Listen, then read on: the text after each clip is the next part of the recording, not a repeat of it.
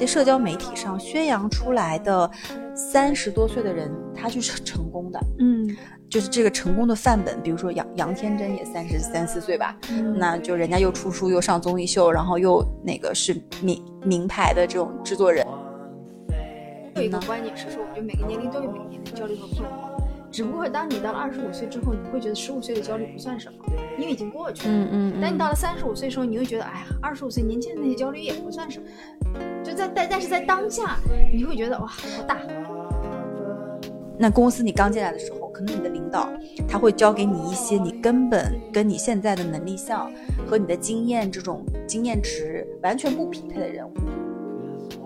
你从三十岁开始呢，就到处宣称自己三十五了，让自己有五年的缓冲时间接受这个事实。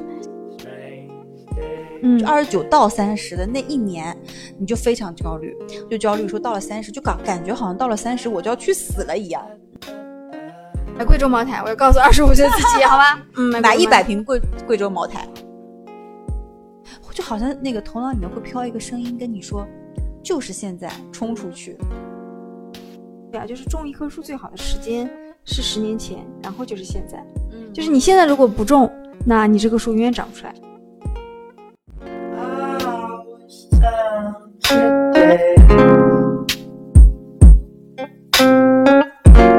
Days turn to weeks.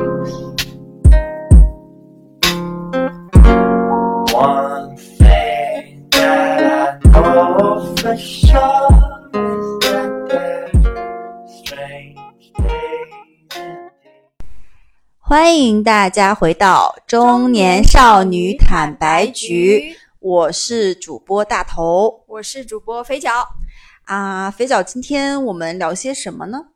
呃，哎，我前两天看到一个很有意思的话题啊，我想跟你聊来着。就是我看到一个论坛里啊，嗯有一个帖子，就是它大概的意思，我来给你念念，就是念给你听听啊。他说他今年大概二十五六岁，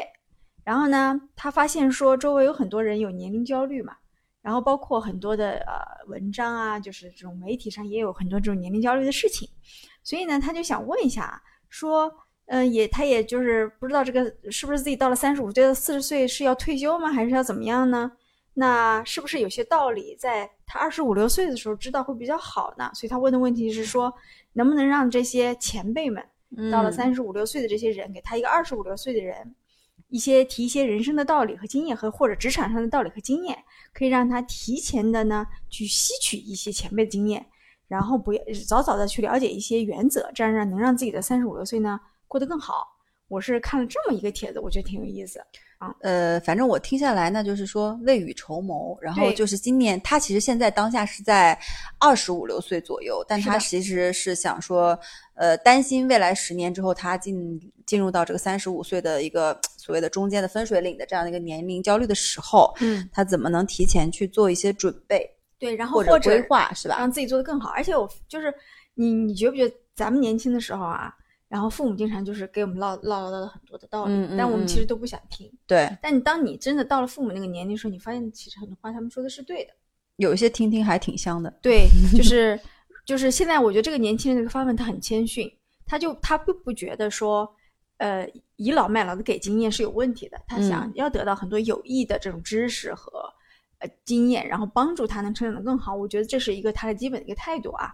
嗯嗯嗯，那我们今天反正就是我的理解就是围绕着这个帖子，我们其实想聊一聊。那因为我们两个，我跟肥脚两个人都是三十五岁左右了嘛，对相当于就是他这里面说的焦虑的中年人。对对对，那焦虑的中年人到底过得怎么样呢？实际上，实际上我们焦不焦虑呢？我们过得怎么样呢？那如果今天让我们回过头来去，嗯，讲一些自己踩过的坑也好，或者是一些领悟也好，我们想要去跟年轻人分享的东西是什么？是的，对我觉得倒也谈不上说人生建议这么大，或者是嗯人生指挥棒。我觉得得就是我们自己亲自踩过来、趟过来的，不管是好的和不好的嗯一些东西，我们想今天展开讲一讲。是的，可以的。啊我觉得年龄焦虑这个东西还是蛮一个蛮好的话题。就就好像感觉你你知道我有什么我有什么感觉吗？我觉嗯得就看到这个话题的时候呢，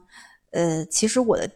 的第一，就你那天分享给我的时候，我看到这个话题的时候，我感觉它背后核心蕴藏的很多东西，我是要讲一讲的。就是我是有点不认同的，哦，嗯，为什么呢？首先，这个里这个帖子里面就感觉说，二十多岁的人把三十多岁就当成了是一个人生的有点偏人生终点站的第一站对不对？下坡就就好像感觉觉说，哎，那个黄土已经快埋到半截儿这种感觉。对，然后嗯就好像觉得说三十五岁，呃，我焦虑了，然后我要去怎么度过？好像感觉是像说我三十五岁好像熬过了，我后面的人生就一马平川，就非嗯常的坦荡了。嗯就非常平坦了。但其实如果真的让我今天来看，说三十五岁的话，我并不觉得，首先三十五岁是一个人生的终点站，它只嗯能说这是人生你可以先走了第一个阶段，你歇一歇啊，这么一个落脚点。然后呢，我觉得也没有所谓是不是能过得了三十五岁这个坎儿的一个说法，因为这个观念本身，我觉得就有待商榷，有待讨论啊。就为什么说三十五岁就注定就在二十五岁或者是二十多岁的人的眼里看，三十五岁就注定成熟，就注嗯。定你要事业有成，注嗯。定你有有车有房，嗯。注定你是人生赢家，就注定你在这个年纪好像你就想通了、想透了，你不纠结、不困惑。嗯，我觉得不是的，嗯嗯就是今天这个人他想没想通，他是不是人生赢家，他过得怎么样，跟年龄有关系，但我觉得关系没嗯有那么大。不是必然的一种不是必然那同样的，那如果说三十五岁，就好像说在这个焦虑的坎儿上，那我觉得同样三四十岁、四十五岁、五十岁、五十五岁嗯，也都是纠结的点。如果你纠结的话，那那一直都是纠结。就是每一个年龄都有每个年龄的是的，是的，所以我觉得就是在这个帖子里，既然他拿出来说，然后有那么多人去回复，我感觉好像社会就有点公认说三十五岁，或者在二十五岁的年轻人的眼里，就公认三十五岁是一个好像你应该焦虑，但但是呢，你又好像手握一些成功，就这种感觉，你有没有？就我，然后但是嗯其实我们年轻的时候，可能我们也这么认为，但现嗯在呢，我就会觉得不是。我觉得哈，这里他问这个问题还有一个背景，就是我觉得似乎这两年对于年龄的焦虑是有点被放大的，对，就有点被社会提上来，不断不断的讲。对对对。然后很多人会担心说，哎呀，我到了三十五六岁，你尤其像我们这种可能在嗯比较先锋的互联网行业工作，我可能就要被淘汰了吧，就是会有这种危机感。对，就是说人到中年，三十五岁，比如说那些什么知乎热文或者是豆瓣热文，就是那种三十五岁，呃，公司把我开除了，嗯，就之类的这种。之类的，对对对，就是故意制造焦虑。但其实我问你啊，当下你在三十五岁这个关口，你觉得有那么吓人吗？我前两年焦虑过，在我还没有进入我三十五岁的时候，我、我有啊焦虑过。对这个我们待会儿要讲对，觉得还好。对对，就还好，是不是？所以我觉得第一嗯点，我会觉得这个本身这个问题提出来，我觉得三十五为什么是三十五岁，对吧？这是这是，然后第二个就是，其实我想跟你探讨的是说，嗯，当然会有焦虑，那为什么人们会在二十五到三十五岁的这十年里有那么多的焦虑跟困惑，而不是在十五到二十五，或者三十五到四十五？嗯嗯，你你你你觉得？就首先啊，我觉得我有一个观点是说，我觉得每个年龄都有每个年龄的焦虑和困惑，只不过当你到了二十五岁之后，你会觉得十五岁的焦虑不算什么，因为已经过去了。嗯嗯但你到了三十五岁的时候，你会觉得，哎呀，二十五岁年轻人那些焦虑也不算什么，就在但但是在当下，你会觉得哇，好大。呃，所以会不会是说，因为可能当就现在的社会主要的发声群体，或者是媒体的主流导向，是是这部分的年轻人，对，因为互联网的用户一直就是就二十五到三十五核心的用户就是他们所以他们在发声而已，嗯，并不是说今天五十五到六十五我焦不焦虑，我可能也焦虑，我焦虑冠心病啊，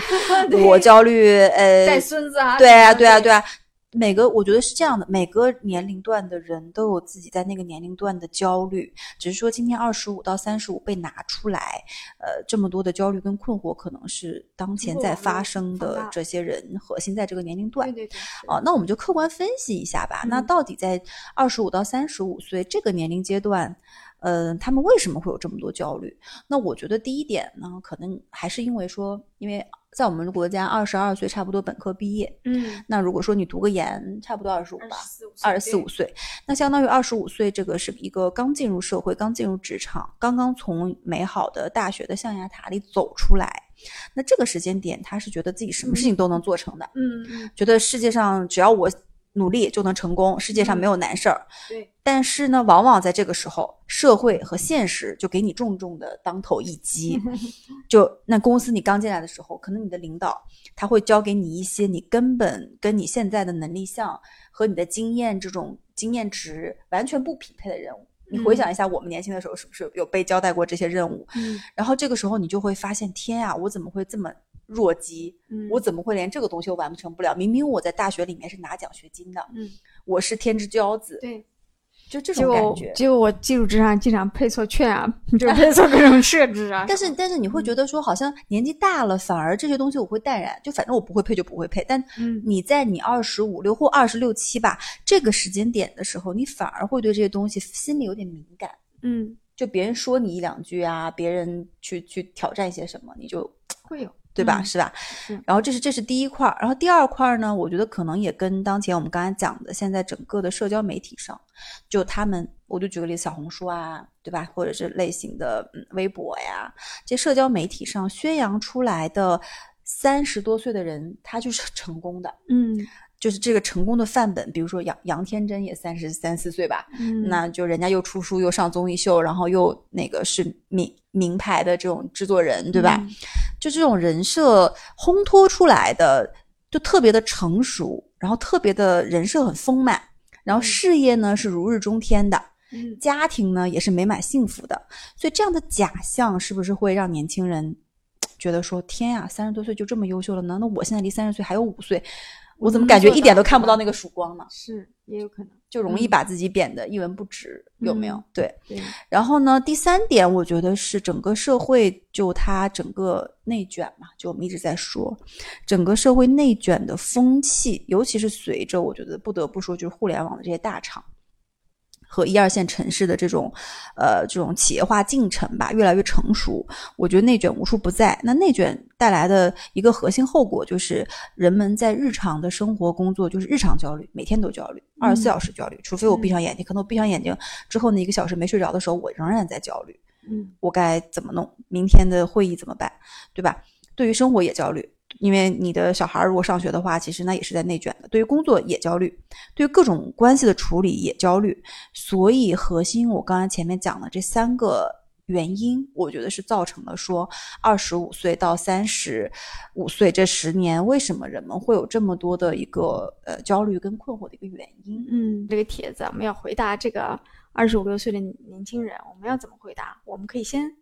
按照自己的角度来先来回答回答看，嗯你觉得呢？可以啊，那我嗯觉得我们两个不然先回答一下自己在二十五到三十五岁，就是我们自己亲身经历过的这十年走过来一路的，我们到底经历过哪些焦虑吧？我们先把这些焦虑到底把它先揪出来，嗯然后先归因看看都有哪些焦虑。要不然你你先来讲一下，分享一下，让我听一听你经历过什么样子的对对对焦虑吧。我对我们前前几期其实也聊过，就是育儿教育这块嘛。我觉得我对育儿教育还是有一定焦虑的，担心我儿子很笨啦，担心我儿子数学不好啦，担心我儿子上就是现在如果在学前不学一点东西，就上小学就会跟不上啦。就是那听起来你的焦虑好像都是在三十岁之后，哎，啊，对，生完小孩之后，所以你二十五到三十岁其实没有倒没有那么焦虑。嗯，二十五岁之前的是初入职场的，也是有焦虑的。嗯就像你刚才说的，觉得自己在学校里挺牛的呀，到了职场，然后这天天犯很多错误，就是而且是那种鸡毛蒜皮错误。当时我记得我的 leader 就说，说我这个人太粗心，天天搞七搞八，搞细节不注意。但我以前觉得哇，我是一个多么细细致的姑娘，结果就没想到发现初入职场的时候，你有很多的不适应，你不能拿再拿学大学生那种思维去去要求自己在职场去表现嘛。那这是一个职场方面的焦虑，这是这是在生小孩之前是有的。嗯这一段时间，我觉得大概就有个两三年时间吧，就是开就是完全是适应职场的这种节奏和方式。等到这两三年适应好了之后，就反而好了，这部分我觉得就不太有出现了啊。嗯嗯然后呢，就是因为结婚生子嘛，就觉得说这部分有，但是其实呃一直会有一个焦虑，是关于金钱的焦虑和欲望的焦虑。就是二十五岁的时候，觉得每个月的工资都要都希望能够存百分之八十，剩下只花百分之二十。就是我是那种不存钱就会心里很慌的人，嗯我会担心说，万一有一天家里人生病啊，或者有一天我想买个什么东西买，就就这种给自己预设了很多要花钱的场景但实际上花了吗？就没有，嗯，但就一直存，一直逼着自己存，对，一直逼着自己存存，就是因为呃上大学的时候呢，因为你每个月的生活费都要跟家里去要，嗯那个时候对资资金是没有自己的掌控能力的，嗯那个是其实是有潜在焦虑的。到了真的工作以后，就发现不行，我要有一笔积蓄在手里。就嗯我当时，我记得我刚工作的前三年，我觉得，嗯，我手里一定要有个五万块放在那里，剩下的我可以花掉。这是我当时。存到五万块了吗？对，大概经历了过几年之后存到了。当然了，最大的一笔存钱是因为结婚，双方父母给的给的原始资金，呃，让我有了这种原始积累。但我觉得结婚之后，因为是两个人共同去承担家庭的开销，以及在结婚那个时候双方父母给的钱，让我这种金钱的你焦虑们真变弱了。好，结婚父母还给钱。那就是那北方是这样的，那就我我们也是北方啊，就我妈会说呢，我们这里的呃这个规则是说希望男方给多少多少钱的聘礼，但其实也不多。我，妈是故意的。五六万嘛。那我妈就说，那这五六万还是给你们小两口，我们是不要的。嗯那就这就是我的家庭的资本原始积累。嗯，所以这样算算，之前五万，现在五六万嘛，十五万。对对对，哇，那时候感觉自己倍儿有钱，然后这种焦虑就会在结婚那个时候有所缓解，嗯但生了小孩之后还会再出现。为什么呢？因为小孩花的钱多呀，你这个时候你不光考虑自己了，一个嗯原来自己可能随便花花怎么样也够，但是你发现小孩生个病要很多钱，嗯然后学一个什么特长要很多钱，嗯然后每年，然后你还得考虑他说未来，嗯、比如说我和我老公考虑过，要不要让他送他上那种很贵的，一年十几万的、二十几万的呃国际化幼儿园，嗯嗯。因为他从小可以说英语，嗯。然后可能和一些比较优秀的孩子在一起，嗯，就这种这种，我觉得对金钱和欲望焦虑会一直有，是的，嗯。嗯嗯，所以我刚才听你讲讲，主要就是可能三十岁之前是对于职场上的一些自己能力上的这种焦虑，嗯。然后三十岁以后，因为生了小孩儿，反正就是对于金钱跟嗯小孩教育的一些焦虑，对不对？那那我好像并没有关于金钱上的焦虑，我这样说可能有点凡尔赛啊，就是大家不要喷我。你除了这几个焦虑，还有其他一些焦虑吗？嗯，你焦虑其实还好吧？还好啊。但因为我就本身就是一个很乐观的人，就是经常焦虑个两天就没了，就消失了。这哎，那那我问啊，你这种焦虑是说一直伴随着你每一天，还是说偶尔想起来？嗯会是会偶偶尔，偶尔就是比如说呃，在一些情绪有点 down 的时候，嗯，对，在一些发生一些事情的时候，哦，理比如说你解理解，你刚入职场，你也不可能天天焦虑嘛，嗯就是偶尔当你犯了一些错误的时候才嗯会焦虑，是这样子的。嗯这所以我我就是天生的也比较乐观，我让我一直焦虑，我也有点受不了。嗯，嗯挺好挺好的。嗯嗯，那我讲讲我吧，我是二十五到三十五岁，我觉得这十年我会按照时间段来去讲这个焦虑。嗯呃，金钱上的焦虑倒还好啊，不太有。那也不是我多有钱，我家里也没有没有说在结婚的时候给我钱，然后我也没有交到说很有钱的男朋友或老公，就还是自己赚钱。嗯但我我花钱花的也多，但金钱方面一直没有特别焦虑。但我，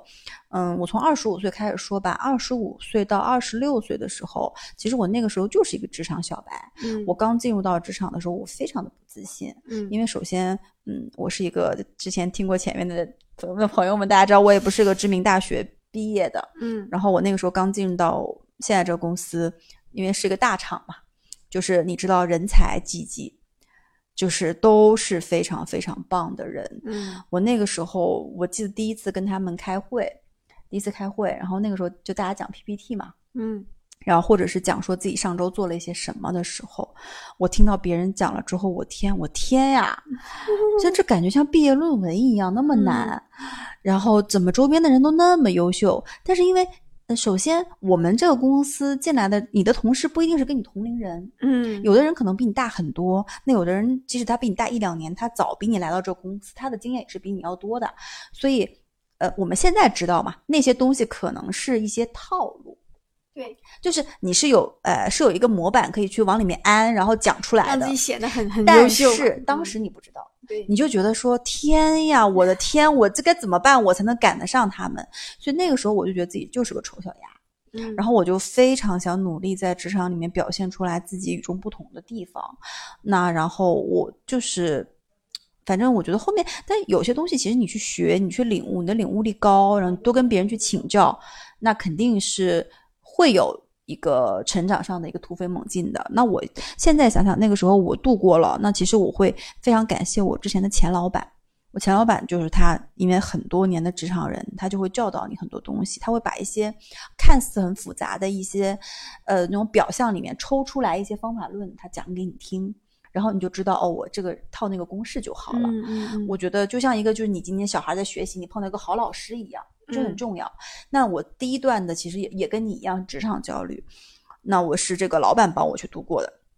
然后二十九到三十岁的时候呢，那个时候其实职场上已经做的还不错了。那我陷入的就是就是 年龄焦虑，因为嗯我是一个对于自己的外貌爱美就还挺 看重的人。是 所以二十九到三十的岁的时候，你知道我那个时候就看到周边的三十六七岁的同学啊、朋友啊、同事啊，我觉得天呀，他们好老呀！因为我不知道这是不是我二十九三十的那个时候还没有特别多医美的手段，比较少吧？哎，对所以真的是就是呃眼纹啊、皱纹啊、体型啊都变了，加上我老公也比我大很多，嗯 我老公也就差不多我二二二十九三十的时候，他三六三七，嗯我就感觉嗯，整个好像来嘛嗯，对我那个时候就有点觉得天啊，我过了三十岁我要怎么活？我觉得嗯世界都要崩塌了。是，我觉得三十岁之前啊，你就焦虑三十岁之后对，从来没有想到自己会到三十岁。是，三十岁之后呢，又觉得自己不到四十岁，现是在发现，嗯，快四连四十都快到了呢。但你那个时间点，你你没发现吗？就是其实你在二十七、二十八的时候，你也不太会焦虑，说你三十岁之后，就嗯二十九、三十那两年，嗯就二十九到三十的那一年，你就非常焦虑，就焦虑说到了三十，就感感觉好像到了三十我就要去死了一样。嗯，就好像社会不要我了，就觉嗯得说我到了三十，我就是黄脸婆。现在想想说，这个想法太幼稚了。我并不觉得说现在比那个时候状态差太多。那我那个时候是怎么度过的呢？我觉得核心是我找到了一个兴趣，就是我的嗯兴趣是健身。做嗯运动，嗯那我就通过健身这件事情，帮我度过了那一段焦虑的一个时间吧。因为的确健完身之后，就是你的面色也好，你的整个个整个的状态会让你看起来，我觉得它是一个保持年轻非常重要的一个秘诀啊。我通过兴趣度过那段时间，那这个是年龄的焦虑。然后在我三十二岁左右吧，就前几年，我又陷入了，就是反正就最近几年，其实陷入的，我觉得这也不是焦虑吧，就是一个选择，就陷入了嗯到底是职场还是生活。因为毕嗯竟说你家里有小孩儿，对吧？然后你其实嗯一些资本的原始积累也有啦，嗯你在这个时候你就想说，那如果我到三十五岁以后，我到底是要选择追求在职场里面更高的位置，去拿更多的赚更多的钱，还是说去选择过自己向往的生活？嗯那在这个时间点里面，我就会想说，呃，我觉得我在三十二岁到三十四岁吧，这两年，我觉得我是学会了说承认自己的平庸，嗯就是我可能。因为我以往的职场成绩都非常好，嗯。我可能渐渐会承认说，OK，我就是做不到，嗯。我可能就是到这个年纪，我精力也跟不上，嗯。我可能反应也比之前就变慢了，嗯。而且我可能也就可能从内心往外的不想去在职场上投入那么多时间了。嗯。那我更想要的是什么呢？我更想要的是说，嗯，一些自己的兴趣相关的延展的东西，我我会把时间用在那个上面。那我也想用在陪伴家人、陪伴家人身边，因为毕竟嗯上有老下有小。那我在这个阶段，我就会学会承认，嗯，我就是平庸的一个普通人，嗯，我做不到啊、所以我觉得，如果讲我这十年的话，核心是有这么三个嗯，焦虑和不同的度过方式。你说最后一点我能理解，就是接受自己的有限性嘛。对原来觉得自己从来没有想过，可能觉得自己是无限可能。我真的，，我可能就在前两年，就在两年前，我都觉得自己是在职场上，或者是说在拿结果上，或者是说，就是今天大家都如果说拿拿钱，我就是拿的最多的，嗯我就是最优秀的，因为我能力是最好的。嗯那的确，我之前的职场经历也是，就是整个还是走的蛮好、蛮稳、蛮快的。但就近两年，我可能就慢慢接受说，哦，我也可以说没有那么的，就可能第一名、第二名不是我，嗯就接受了。OK，那第五名、第六名又怎样？哦，那再往后说垫底又怎样？你能不能接受？如果你接嗯受了，其实你会自己放自己一条生路。是就是接受自己的嗯有限性，然后能平和的和自己相处。我觉得这也是我这两年的感受。但是我就是嗯之前这个话，我一直听别人说，或者是自己也好像在看很多这种类的型的心灵鸡汤，我都没有真正的理解什么叫嗯接受自己的普通。我想说，那我不就是个普通人吗？嗯那到底从哪些事情上你真正接受自己的普通跟平庸？我觉得是在职场上这两年的一些经验吧。嗯，我觉得也还有一些别的方面吧，就是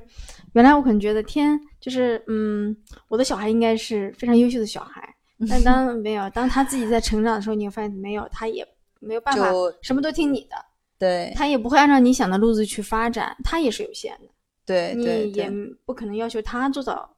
就是无限，嗯，那就是接受他也是因为接受小孩也是小孩是你的一部分嘛，嗯，嗯。是的，是的，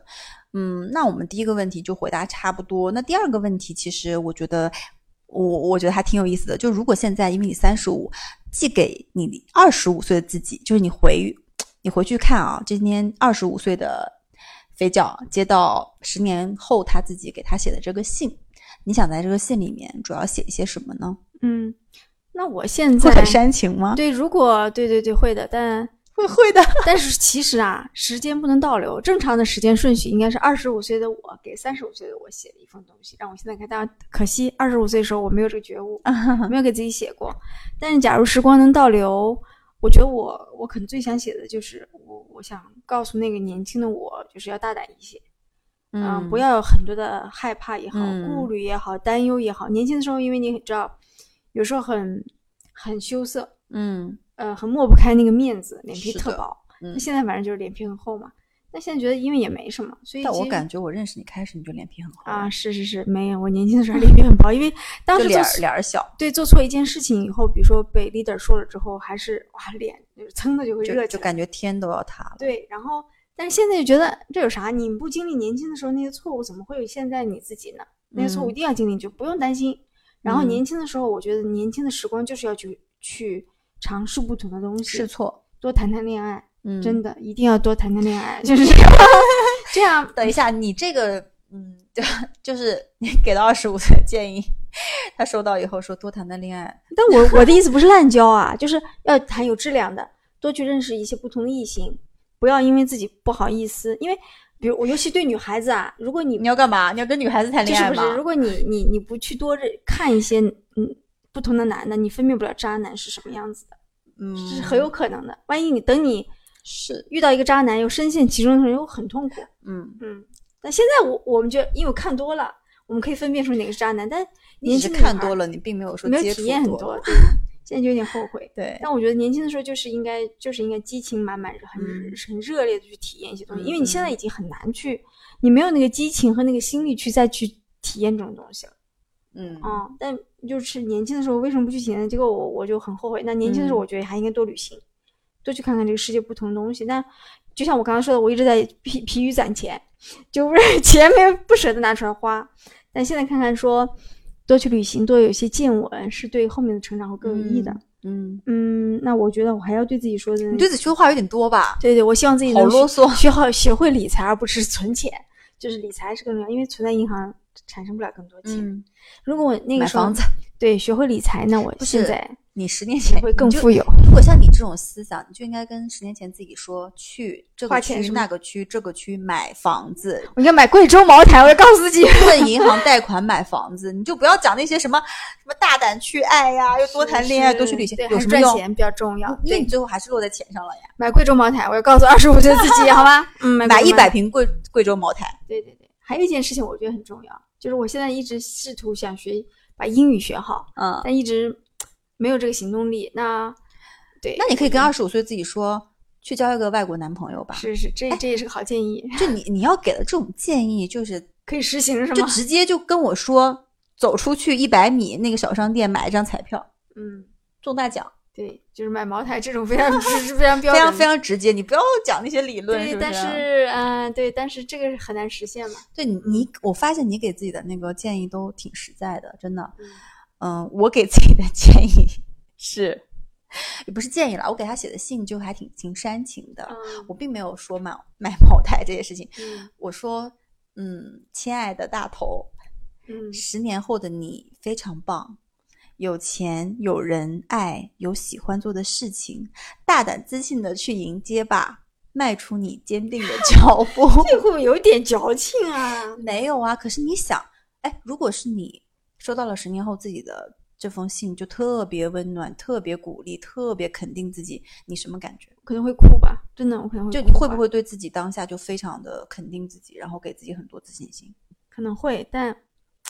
但日子确实要自己一一一步一步。就是如果我收到了，因为你知道我是一个偏感性的双鱼座嘛，嗯，嗯就如果我收到了十年后的我写给，或者现在比如说我现在三十五、四十五岁的人给我写说，嗯，十年后的你哇特别棒，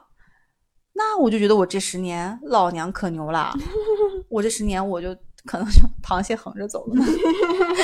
对不对？对所以更自信所以我们两个给自己的信真的也是两种风格，你嗯那个可能就拖拖拉拉写了一千字，我这个拖拖拉拉只有五十个对我对我对我真的很希望多一点钱，嗯。对对，所以嗯，上面呢就是我们给自己的一些，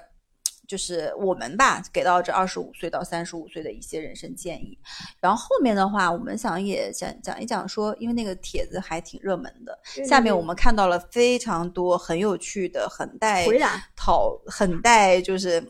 非常有明确观点的这些回答吧。然后那个肥脚帮我们介绍一下，不然哎呀，就是刚才我们俩幻想的一切都是我们俩的幻想但实际上在这个问题下面呢的回答呢，我大概分成了几个派别啊。就第一个派别呢，就是那种自然随心派，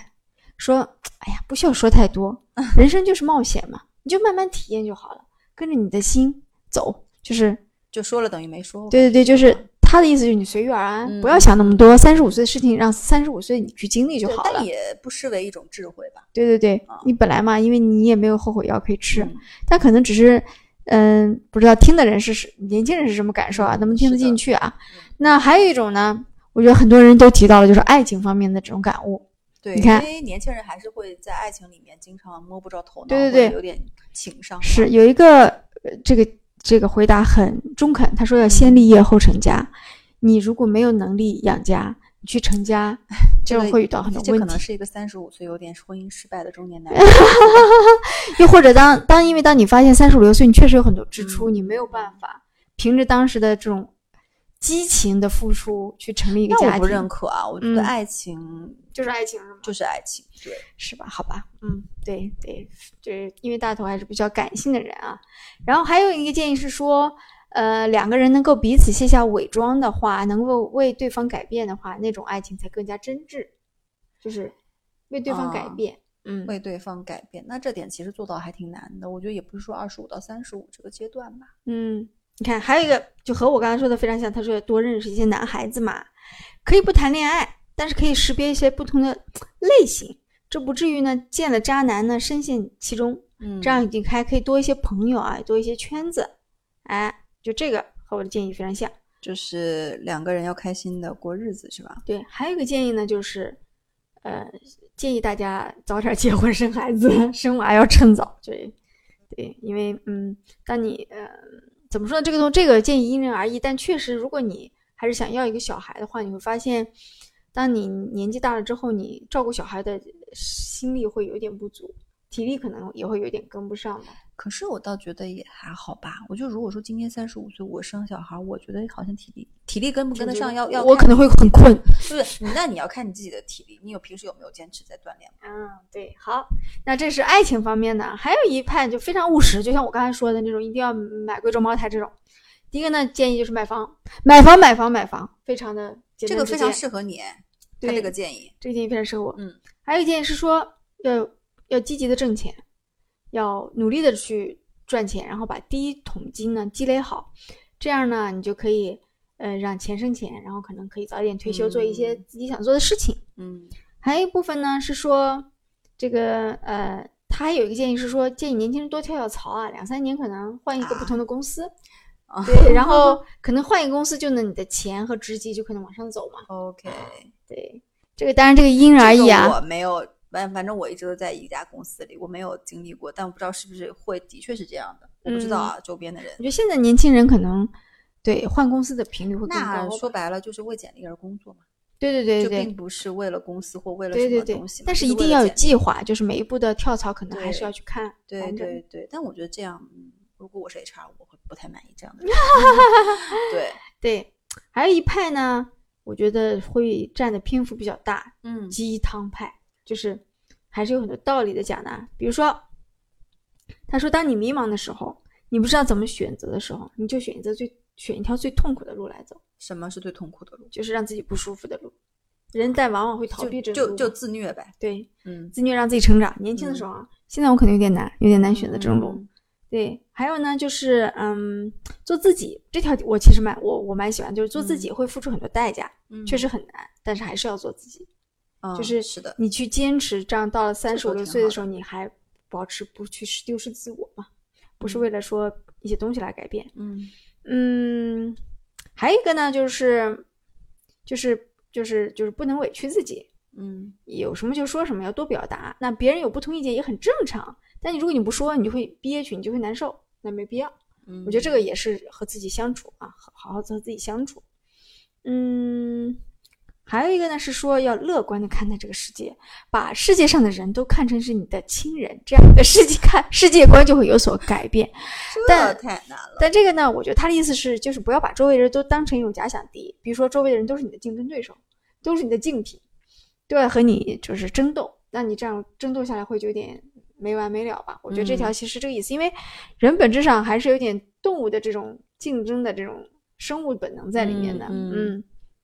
还有呢，什么成年人要量力而行，顺其自然啦，对吧？也很鸡汤。但我觉得，对对，这个我觉得这个岁数读一读还是觉得挺舒服的啊。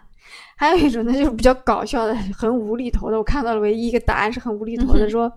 你从三十岁开始呢，就到处宣称自己三十五了，让自己有五年的缓冲时间接受这个事实。这什么意思啊？就是他的意思说，我今年三十了，但我跟别人说，哎，我三十五了。然后其实等你到三十五的时候还有五年，你就已经接受自己三十五岁这个现实了。啊嗯，就搞笑嘛，对，戏戏谑一下。嗯，所以这这些是你认为下面留言比较精彩的部分，对对对，是是也比较多的。嗯，对，反正各式各样的都有。反正就本来这个事儿，我觉得就没有一个绝对，就是每个人可能就想法都不太一样。对，可以给大家参考参考。对，嗯那我觉得反正我们讲了这么多，嗯，我我们还是要不然总结一下，或者是我们我们这十年经历过来的坑也好，或踩过的一些这种坑，然后或者是得到一些领悟也好，我们也想就是分析一些嗯人生领悟吧，来点鸡汤鸡汤。嗯那给到可能在听我们节目的年轻的你，嗯然后希望就你听了能对你有一些些的启发或者是帮助，那我们就觉得非常开心了。可以啊，我觉得我们就来十条金句，好不好？可以那就我们反正穿插着来呗。好好好，啊，嗯那就要不然第一条我先来你先来啊，嗯就第一条就是我前面也一直在说的，就是坚持锻炼跟运动。嗯那这件事情太重要了，你而且一定要从，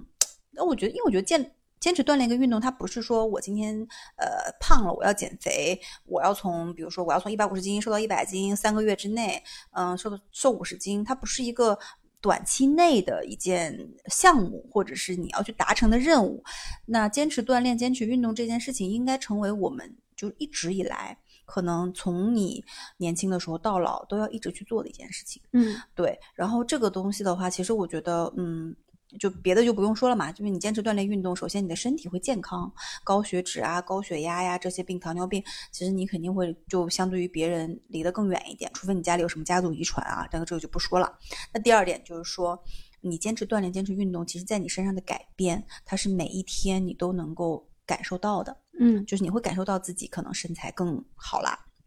嗯，然后整个的人的呃身体更紧致了，皮肤状态更好了。就是我觉得运动之后的那个汗水和那个红扑扑的小脸蛋儿是最好的一个状态。对能排毒，我觉得。嗯对对对，然后我觉得这个反正是我觉得非常非常非常重要的一个建议，不管是你是男的还是女的都很重要嗯啊、这是我说的第一条。嗯那我就着你这个说一条，我觉得年轻时候有人跟我说，就是做重要但不紧急的事情，嗯而不是相反。就是我们工作中、生活中会有很多特紧急，嗯比如出了一个什么 bug 啊，咱随便说啊这种。但是其实很多事情重要但不紧急，比如说锻炼身体很重要，但确实，不紧急。比如说学英语很重要，不紧急，嗯因为你只有做这些事情，你会发现说在某一个时刻你会需要它来去支撑你。比如说你嗯运动了，当你家里有人生病的时候，你可以支撑得过去，你的体力可以帮助你。比如说你学了英语，在某一个时刻需要一个有外语的机会，你可以把它发挥出来。是的，它很重要，不紧急，但是它需要长时间的积累。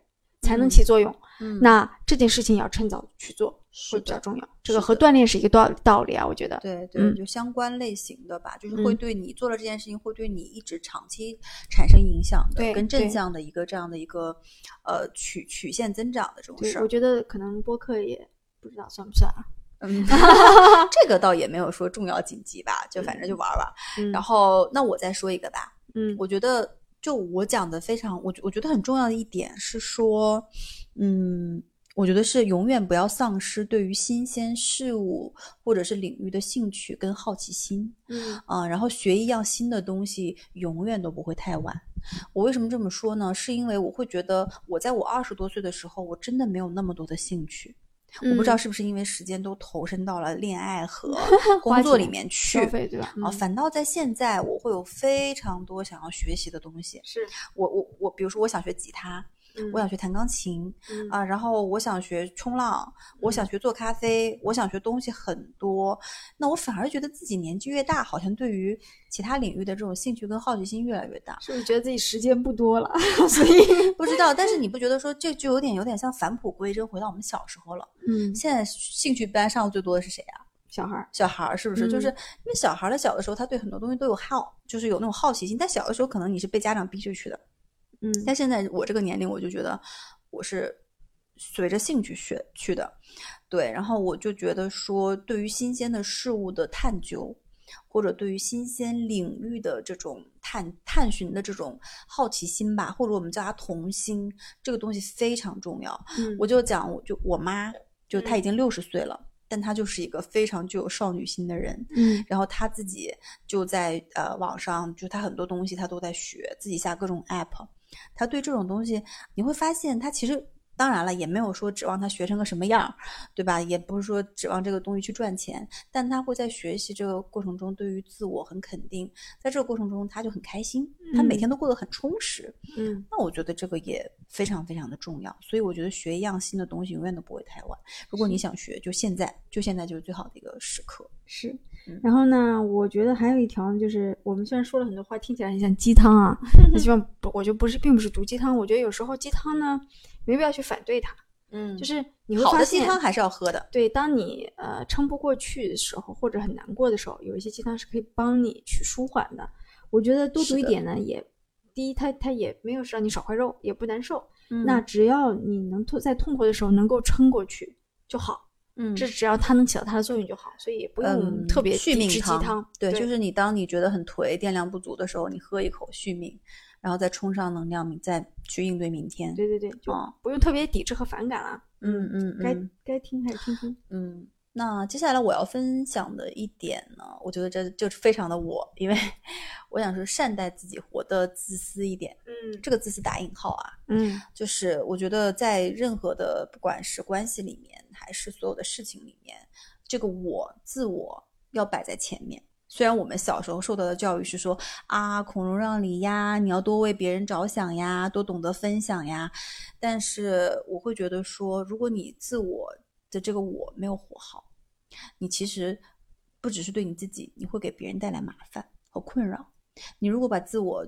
能经营的很好，你自己去赚钱，自己去把自己的周遭的一切都呃运营好的话，其实我觉得别对于别人来讲，你首先你不是负担，你可能能给他们带来一些正向的一些能量或者是循环。嗯，所以我觉得这个我永远要放在前面，是的，自私一嗯点、没关系的。对，年纪大了之后会觉得很有用。嗯，但年轻的时候我们就被教导说不要那么自私，对对对。啊，你要分享。你现在教我小孩也是说啊，你要把这个分享给小哥哥。但我现在也很难教我儿子自私啊，就是对对但，嗯是嗯是倒是，但我觉得对于年轻人来讲，就是不要把什么事什么时候都把我放在最后。嗯嗯嗯，好。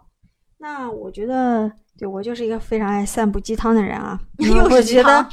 对我觉因为跟谈到刚才这种重要不紧急啊，锻炼也好，我觉得就是从现在立刻马上行动这件事情是很重要的。嗯就我们谈了很多，决断力、执行力、果断嘛。对，你要相信。就为什么我们有时候觉得不想去行动呢？因为我觉得，哎呀，这样会不会晚了？然后就懒癌一犯就过去了。那我觉得有句鸡汤说的很对啊，就是种一棵树最好的时间是十年前，然后就是现在。嗯就是你现在如果不种，那你这棵树永远长不出来。就像我们今年种了一个播客的树，对对对，就是你永远不会晚的，你要相信自己。嗯对，我觉得这个挺好的。嗯，对，就是当下 now，对吧？就此时此刻刻马上去行动此时此刻，对，不要不要想那么多，对是是是，但一做了就要去坚持，因为一棵树要浇水、要施嗯肥、要精心的呵护。嗯对对，我觉得这点非常好。嗯嗯，然后我下面要去讲的呢，我觉得就是一个就是旅行，嗯就旅行这件事情，虽然我们就是很俗的那句话啊，呃，人要不然就是在读书，要不然就是在去旅行的路上。嗯但是我通过自己的这些年的一些旅行的经验，我觉得它带给我的不只是说拓宽视野，它让我看到了形形色色的人跟不同的地方的一个生活方式。那你在这个过程中，你就会去思考很多东西，包含说你在旅行的过程中，为什么在旅行的时候你很容易有各种。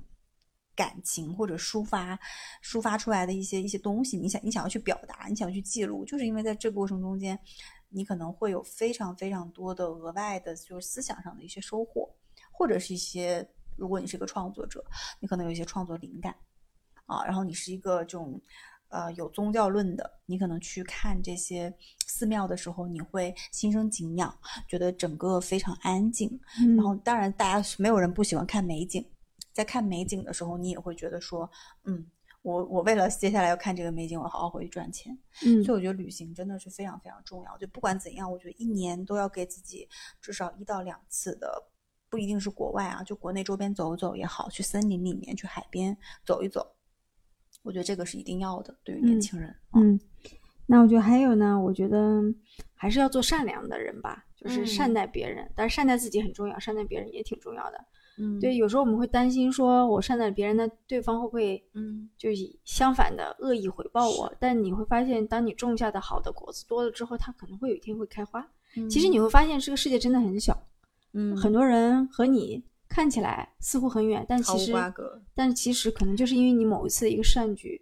可能能带给你带来一些嗯机会。我觉得这不用特别功利的去想，对对结交善缘，对对对，还是我觉得佛祖说的很多还是对的，嗯对。然后我觉得再接下来我想讲的一点是，我们讲第几点了也不知道，嗯，我对我感觉差不多快快快快十点了吧？？反正不然就每个人再再说一一点，好，好吧，我讲一点，嗯你讲一点，讲嗯最重要的。然后我觉得，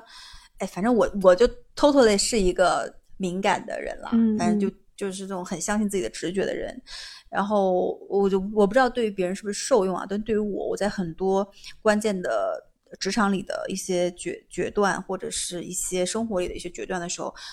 我跟你说，我不是凭借经验，我是凭借第六感跟直觉。嗯我不知道你有没有啊，就可能没有。我很多这种关键的时刻，我就就好像那个头脑里面会飘一个声音跟你说，就是现在冲出去，就是现在，你这个观点非常非常正确，你讲嗯出去，嗯我就这么做了，然后就得到了。嗯啊，就是得到了认可，得到了我想得到的东西，嗯所以我觉得有的时候，嗯，人是要相信自己的第六感和直觉的，嗯然后你要相信自己可以做到，可以闪闪发光。这个东西 听起来也很鸡汤，但我不知道你有没有啊。反正我是有很多这种时刻的，就好像头脑里面有另外一个声音跟自己说：“对，就是现在。嗯，”但是有，嗯好像头脑不太会跟我说：“嗯，不是现在，你不要冲出去。”他不会拦我，但他经常会鼓励我。但你会不会最后记住的都是那些嗯冲出去的对，可能没冲出去的我 就没就没记住。是是是。那我最后分享一条那，我觉得，嗯，我们有时候经常很多年轻人要学沟通技巧啊。那我觉得其实沟通这件事情本身可能可能有一些技巧吧，就是已经有太多太多人去讲了，就是对。但我觉得真诚和直接、是最重要的。坦诚很重要，是就是，是的，你不要觉得对方听不出你话中的虚情假意。嗯，大家都是能够相通的，除非是非常高深的人，我觉得一般都还是会接受你真诚的态度。尤其是年轻人，你刚初入职场的时候，你以为说，比如说今天你要请假去度假，嗯，但你非要跟老板说你肚子疼，你你请病假，很幼稚。你想啊，老板那多少年的老 狐狸了，一听听就知道了。如果你简单的直接一点，我觉得可能老板还觉得你这个人挺坦诚的，是是是，就是不要搞，不要学那学那么多套路了就。是故弄故弄做作的玄虚，故弄玄虚。有时候起反效果。对，嗯那是不是基本上我们的建议就这些？是我觉得还挺十大金句啊十大金句，大家拿小本本记下来。